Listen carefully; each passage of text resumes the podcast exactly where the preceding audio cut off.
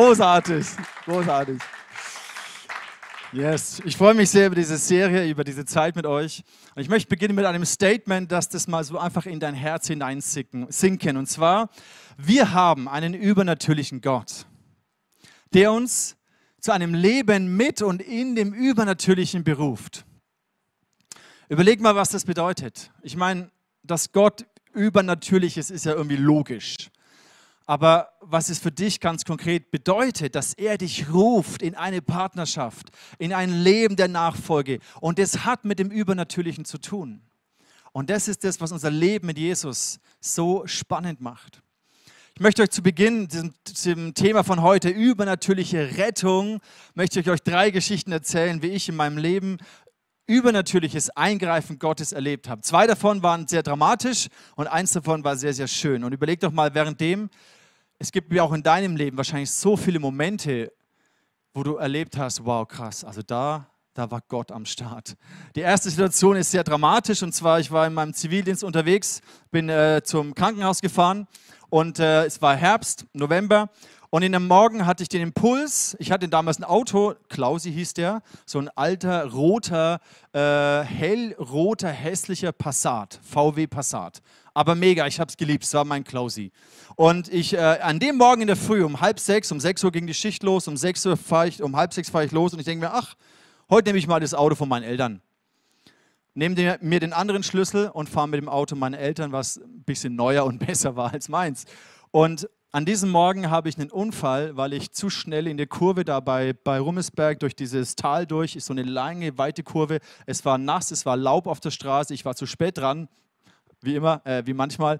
Und ich fahre viel zu schnell und ich komme ins Rutschen. Ich versuche auszugleichen und mich haut es voll gegen einen Baum und mein Auto wickelt um den Baum herum.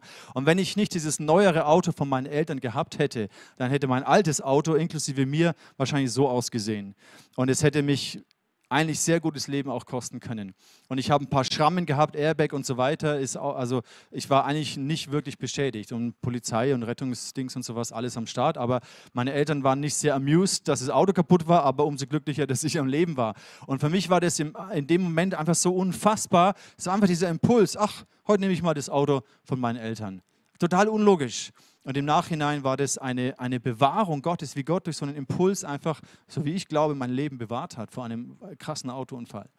Eine zweite Situation war ähnlich bisschen ähm, jugendlich, leichtsinnig, äh, wie man halt so ist. Ich war mit Freunden in Kroatien und wir kommen auf die ganz großartige Idee, so eine Felswand hochzuklettern. Ne, vor so macht man ja, ist, ist ja, ja, schaut da einfach aus, ist nicht so schwierig, komm, da, da klettern wir jetzt alle hoch, irgendwie 10, 15 Meter oder so. Und dann klettern wir hoch und ich war nicht so gut, in, also bin jetzt nicht der super Kletterer, aber ich kann schon ein bisschen klettern. Auf jeden Fall so drei Meter vor, vor der Kante komme ich nicht mehr weiter.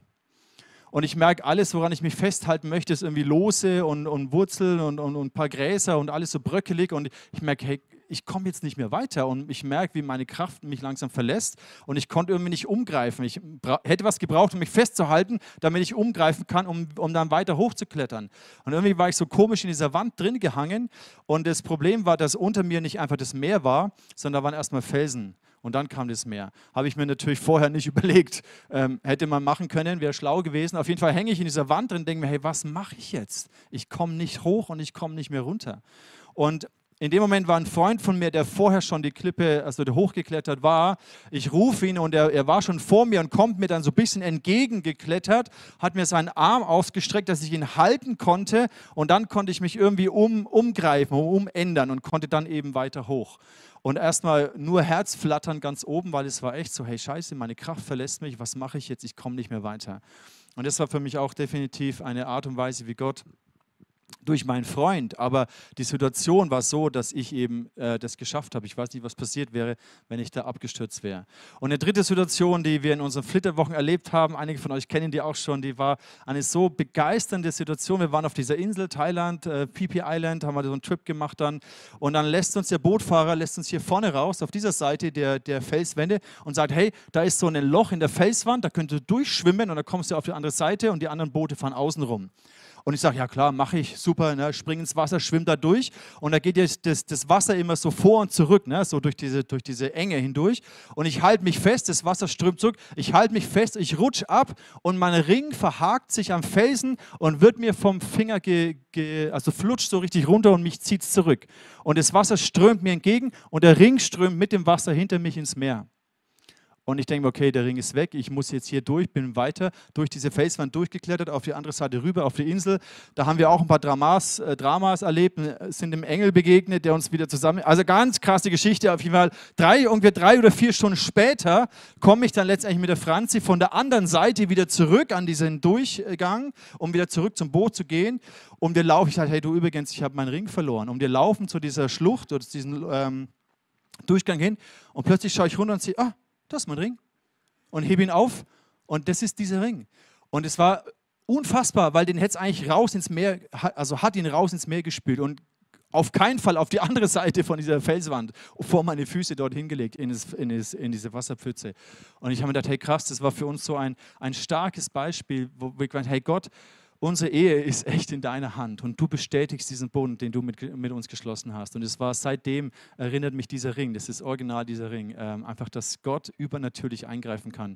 Ähm, egal, ob wir manchmal leichtsinnig sind oder nur schlaue oder dumme Sachen machen, aber Gott ist gut und wir leben mit einem übernatürlichen Gott und er ruft uns in ein, in eine über, in ein übernatürliches Leben hinein. Und ich wünsche mir, dass wir in dieser Serie die nächsten Wochen, dass wir sehnsüchtig werden nach diesem Gott der Wunder. Die ganze Bibel ist voll von Wundern und vielleicht auch dein Leben. Deswegen jetzt mal auch mal die Frage an dich. Hast, wer, wer von euch hat schon mal für ein Wunder gebetet? Also wahrscheinlich Viele, die meisten. Wer von euch hat schon mal auch ein Wunder erlebt? Mega spektakulär oder ganz simpel, ist keine Rolle. Wer von euch hat echt schon mal erlebt, hey, da hat Gott eingegriffen? Erzähl das doch ganz kurz deinem Nachbarn. Wenn du ihn kennst, wenn du ihn nicht kennst, sag kurz Hallo und sag, hey, damals, ich weiß es noch, da habe ich erlebt, dass Gott da war und dass er eingegriffen hat. Du hast eine Minute Zeit, erzähl doch deinem Nachbarn, was du erlebt hast.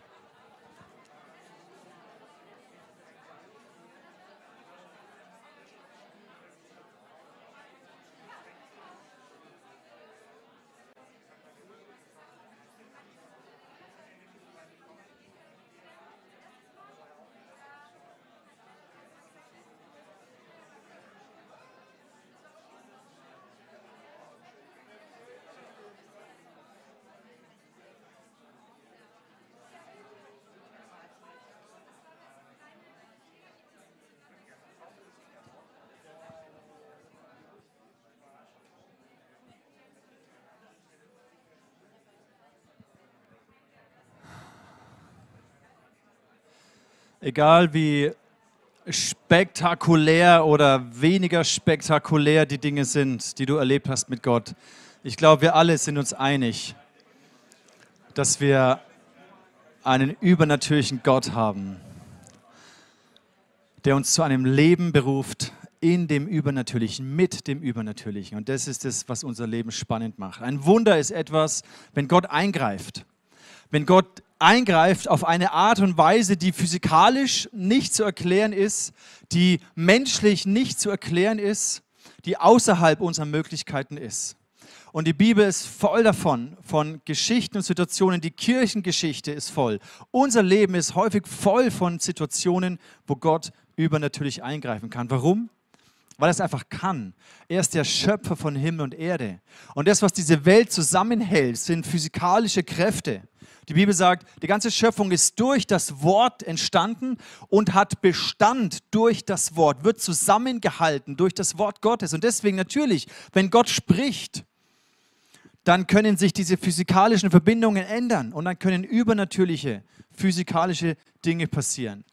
Zum Beispiel die Heilungswunder, die Jesus oder die wir in der ganzen Bibel sehen. Das ist, wenn Gott eingreift, wenn etwas, was in unserem Körper außerhalb der Schöpfungsordnung Gottes ist. Weil Krankheit und Tod waren nicht die Idee Gottes, sondern Gott hat unseren Körper eigentlich so geschaffen, dass er gesund ist und leben kann.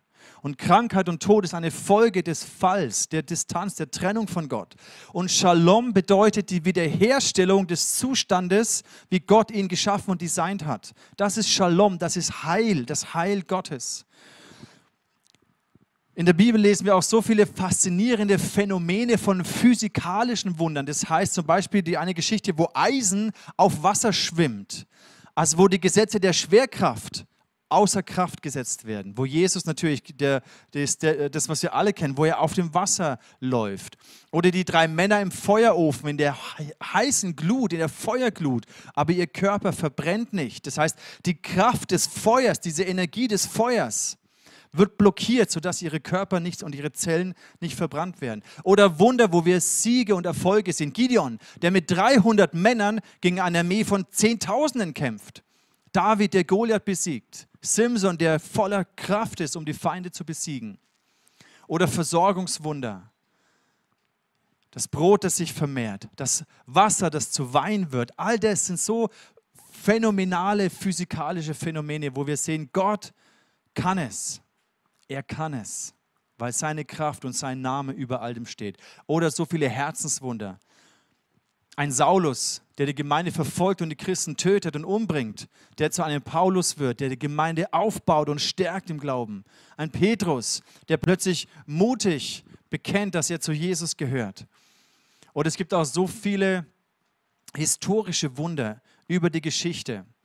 In jüngster Zeit erst, dass der Staat Israel existiert nach dem Holocaust, ist ein Wunder. Ist etwas, was Gott gefügt hat. Oder auch hier in Deutschland der Fall der Mauer, das war ein Wunder, wo Christen gebetet haben, wo Gott eine Bestimmung hatte, souverän zu agieren, dass letztendlich wir in unserem Land uns wieder vereinen konnten. Also Gott wirkt manchmal einfach souverän, weil es seinem Plan entspricht. Manchmal wirkt er in Kooperation mit uns und manchmal wirkt er aufgrund des Glaubens, den wir entgegenbringen. Und entscheidend ist aber zu realisieren, ein Wunder alleine verändert mich und mein Herz nicht. Ein Wunder kann mich begeistern, auch mein Glauben pushen, mich motivieren, aber wirklich tief verändern tut es mich nicht. Wir sehen das Volk Israel, die haben die krassesten Wunder erlebt, Auszug aus Ägypten, Gott, der das Meer teilt.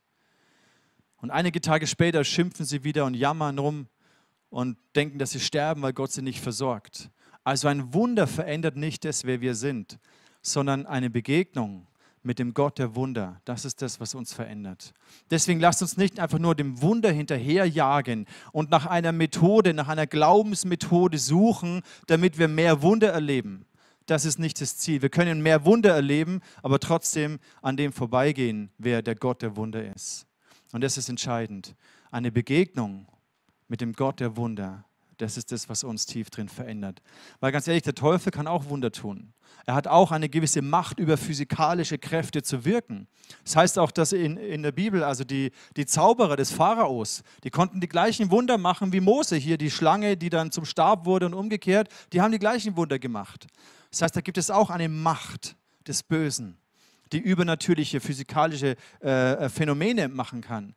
Das heißt, ob ein Wunder passiert, heißt noch lange nicht, also ein übernatürliches physikalisches Phänomen passiert, heißt noch lange nicht, dass Gott ist, der wirkt. Deswegen dürfen wir uns hier nicht verführen lassen und nur dem Wunder hinterherrennen. Und da, wo ein Wunder passiert, ist automatisch das, was Gott wirkt. Das ist nicht der Fall. Deswegen ist ganz entscheidend, dass wir immer auf den Gott der Wunder, auf Jesus Christus, dass wir ihn suchen und uns nach ihm ausstrecken.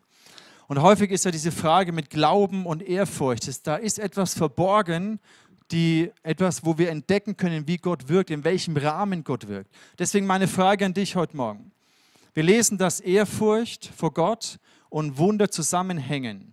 Aber die Frage ist, was kommt zuerst? Kommen erst Wunder, die ich erlebe und es erfüllt mich mit Ehrfurcht vor diesem Gott der Wunder?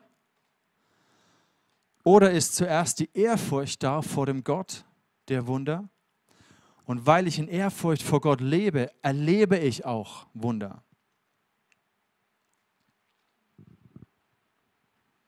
oder Glauben? Ist es, dass ich von Wundern höre und Wunder sehe und dadurch entsteht Glauben in mir, dass Gott vielleicht auch in meinem Leben wirken kann? So war es bei den Menschen, die von Jesus gehört haben. da ist dieser Typ, dieser Rabbi und der wirkt Wunder und Blinde sehen und Lahme gehen und, und da passiert was. Und dann sind sie hingerannt und hatten den Glauben, dass in ihrem Leben vielleicht auch was passieren kann. Natürlich entsteht daraus Glauben.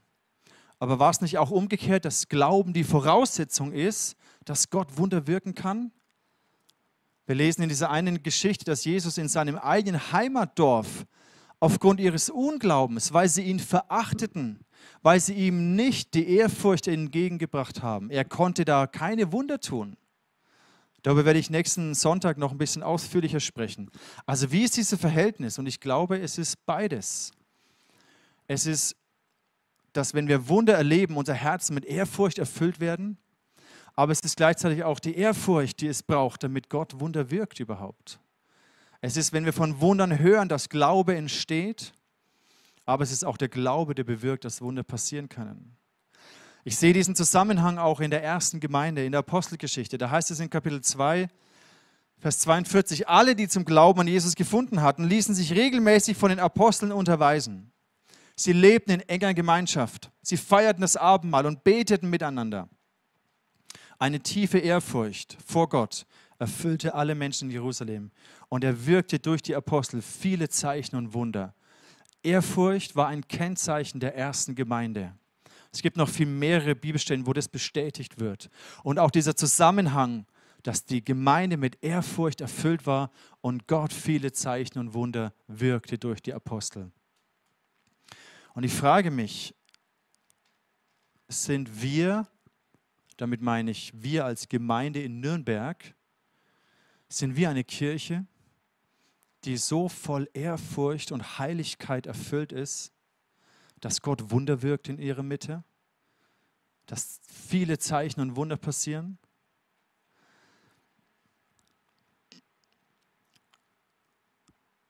Ich möchte darauf gar nicht eine Antwort geben, sondern zum Nachdenken anregen. Ich glaube, da ist ein Zusammenhang zwischen der Ehrfurcht der Gemeinde, der Heiligkeit der Gemeinde.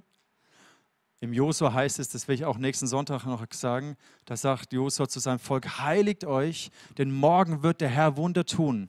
Da war die Heiligung des Volkes eine Voraussetzung, dass der Herr am nächsten Tag Wunder vollbringen kann und möchte.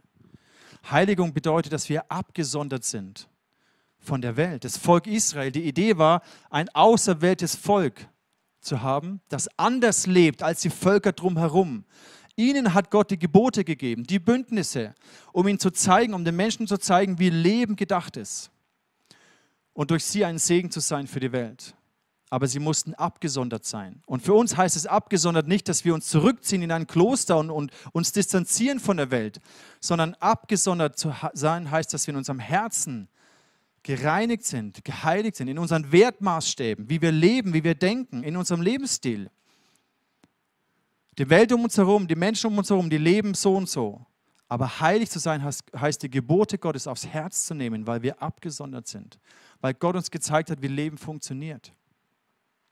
Und das zu entdecken ist ein Prozess. Aber sind wir eine Kirche, wir als Gemeinde in Nürnberg, die voller Ehrfurcht und Heiligkeit erfüllt ist, und einen, ein Raum ist, wo Gott wirkt mit Zeichen und Wundern? Das ist eine interessante Frage. Warum, hast du dir schon mal überlegt, warum sollte Gott eigentlich deine Gebete erhören? Also ja, er ist ein liebender Gott und er will dich segnen und du bist sein Kind, klar. Aber warum sollte er eigentlich deine Gebete erhören? Oder anders formuliert, sollte Gott die Gebete einer Gemeinde erhören, die vielleicht relativ halbherzig ihm nachfolgt und ihn ehrt, die ihr Herz an so viele andere Götter hängt, die so verunreinigt ist in ihrem Herzen? Ist nur eine Frage. Was ich bei Jesus sehe, warum Jesus seine Gebete erhört wurden, ich finde diese Stelle faszinierend und sie hat mich getroffen. Hier heißt es im Hebräer 5, Vers 7. Und weil er sich seinem Willen in Ehrfurcht unterstellte, wurde sein Gebet erhört. Lass es für einen Moment mal einfach in dein Herz reinsinken, weil Jesus sich in Ehrfurcht dem Willen seines Vaters unterstellt hat, wurde seine Gebete erhört. Der Kontext ist hier das Gebet Jesu im Garten Gethsemane. In diesem ganzen Vers, der beginnt damit, dass es heißt, als Christus hier auf dieser Erde war, ein Mensch von Fleisch und Blut, hat er mit lautem Schreien und unter Tränen gebetet und zu dem gefleht, der ihn aus der Gewalt des Todes befreien konnte. Jesus im Garten Gethsemane, der gerungen hat, Schweiß, Blut getropft hat und gesagt hat, Vater, wenn es geht, dann lass diesen Kelch an mir vorübergehen. Aber nicht mein Wille, sondern dein Wille geschehe. Und weil er sich, weil er sich seinem Willen in Ehrfurcht unterstellte, wurde sein Gebet erhört. Ich glaube, auch hier ist ein, ein, ein Geheimnis für uns verborgen. Ich sehe das auch bei diesen drei Männern, die in den Feuerofen geworfen wurde von Nebukadnezar, der dieses Standbild aufgebaut hat und gesagt, alle, die dieses Standbild nicht anbeten, werden in diesen Ofen geschmissen. Und sie sagen, siehe, unser Gott, den wir verehren, er kann uns erretten aus dem glühenden Feuerofen. Und auch aus deiner Hand, o oh König, kann er uns retten. Das heißt, sie wussten, ihr Gott, Jahwe, ihr Gott war ein Gott der Wunder. Die Macht Gottes ist stärker als die Macht des Feuers. Aber sie sagen hier, und wenn er es nicht tut, sollst du dennoch wissen, dass wir deinen Gott nicht ehren und das goldene Bild, das du aufrichten hast lassen, nicht anbeten werden. Und das bedeutet es, sich in Ehrfurcht dem Willen Gottes zu unterstellen, zu sagen, hey Gott, ich weiß, du kannst Wunder tun und ich flehe unter Tränen, ich bete, ich bin auf meinen Knien und ich ringe darum, weil ich weiß, du bist ein Gott der Wunder und du siehst mich. Aber auch wenn es nicht passiert, so wie ich mir das vorstelle, werde ich dich dennoch ehren und dich dennoch anbeten.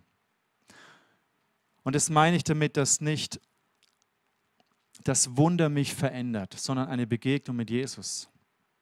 Eine Begegnung mit dem Gott der Wunder. Das ist das, was mich verändert.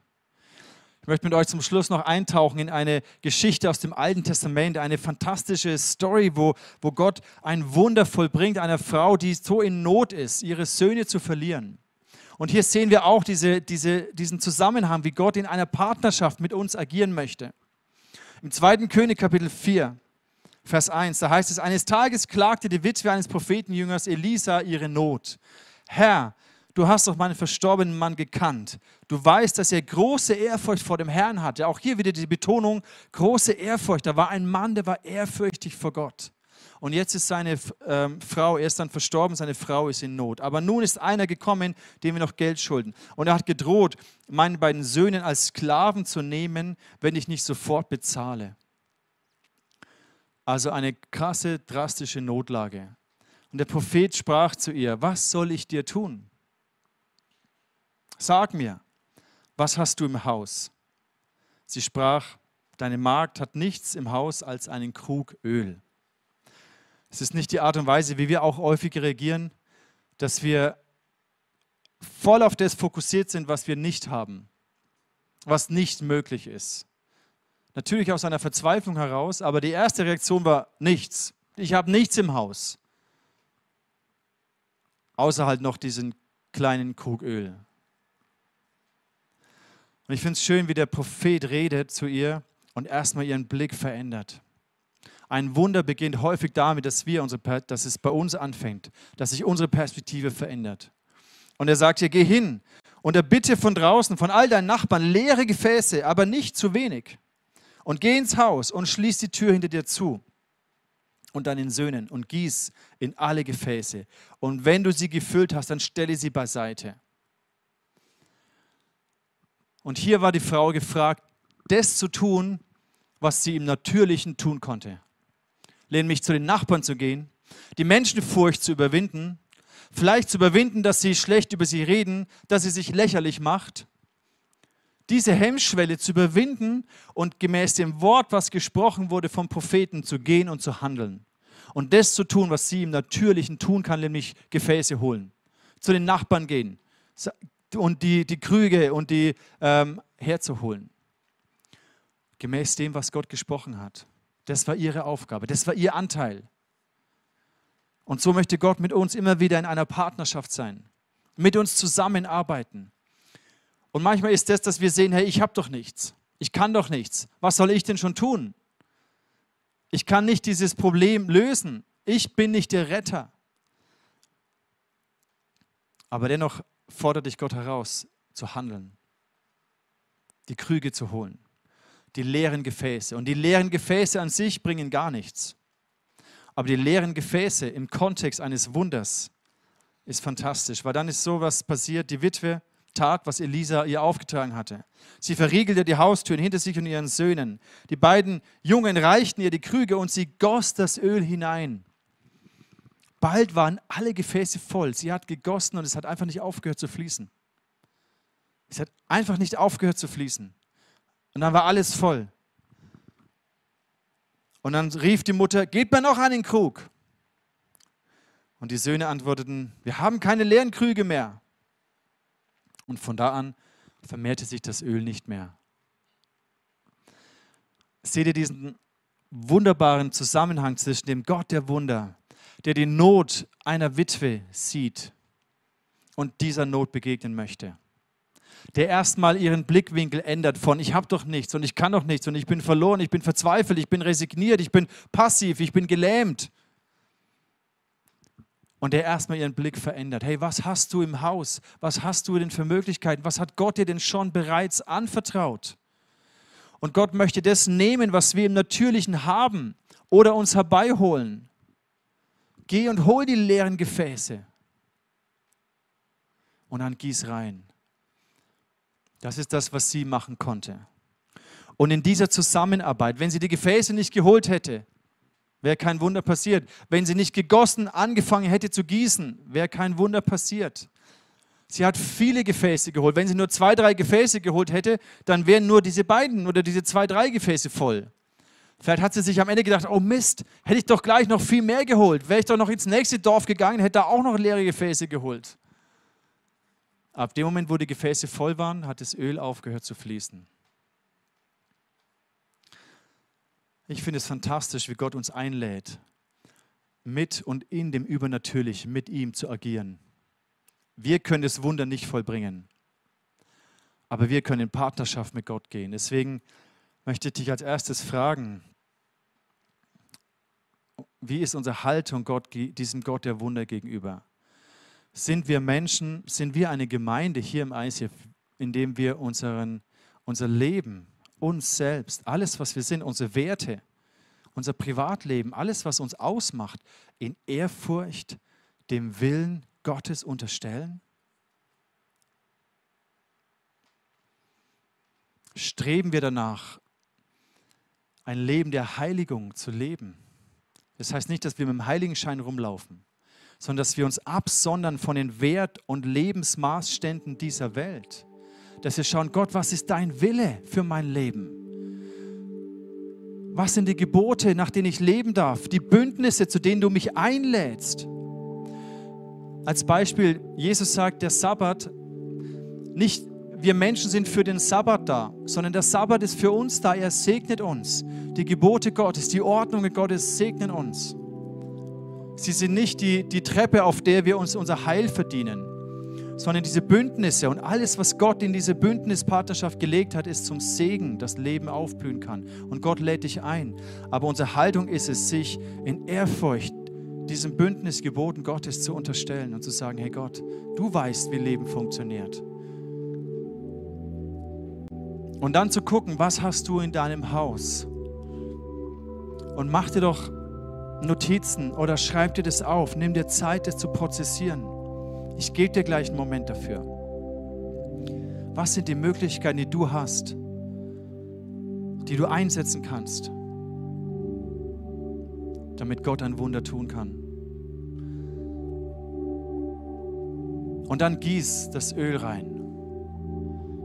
Oder steig aus dem Boot heraus. Oder pflanze den Samen. Oder leg die Hände auf. Oder teil das Brot und beginne es auszuteilen.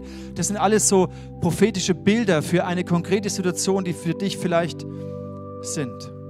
Frag Gott, was ist das Öl, das du beginnen sollst zu gießen? Was sind die Gefäße, die du sammeln sollst? Was ist das Boot, aus dem du heraustrittst? Was ist der Samen, den du pflanzen sollst? Du kannst es für dich füllen, wie du möchtest. Der Punkt ist, dass wir aktiv sind mit Gott. Dass wir nicht im Sessel sitzen und warten, bis Gott ein Wunder macht, sondern gemäß dem Wort, was er spricht, dass wir folgen und sagen, okay Gott, ich verstehe es nicht. Ich mache mich vielleicht ultra lächerlich. Und alle meine Nachbarn denken, ich bin total durchgeknallt. Aber ich tue es einfach.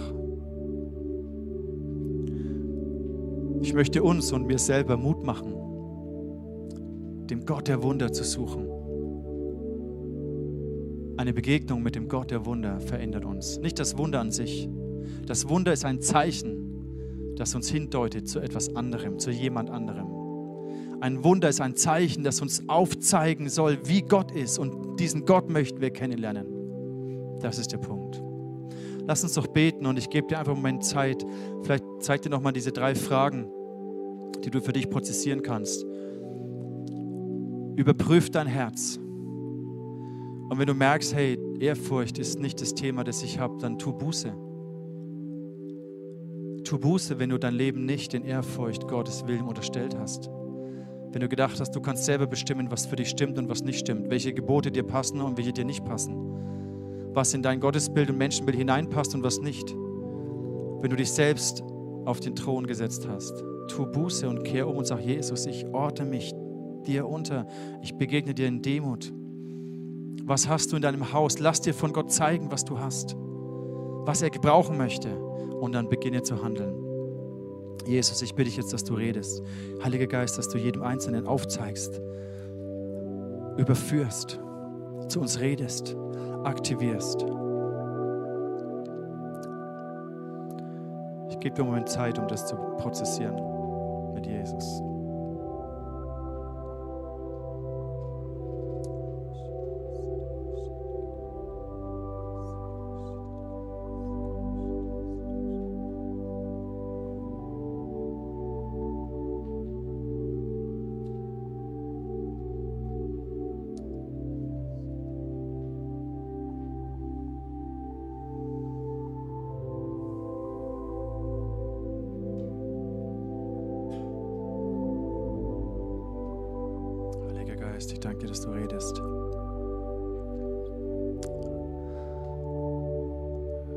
Ich danke dir für deine Güte. Danke für deinen Shalom, dein Friede. Dein Friede.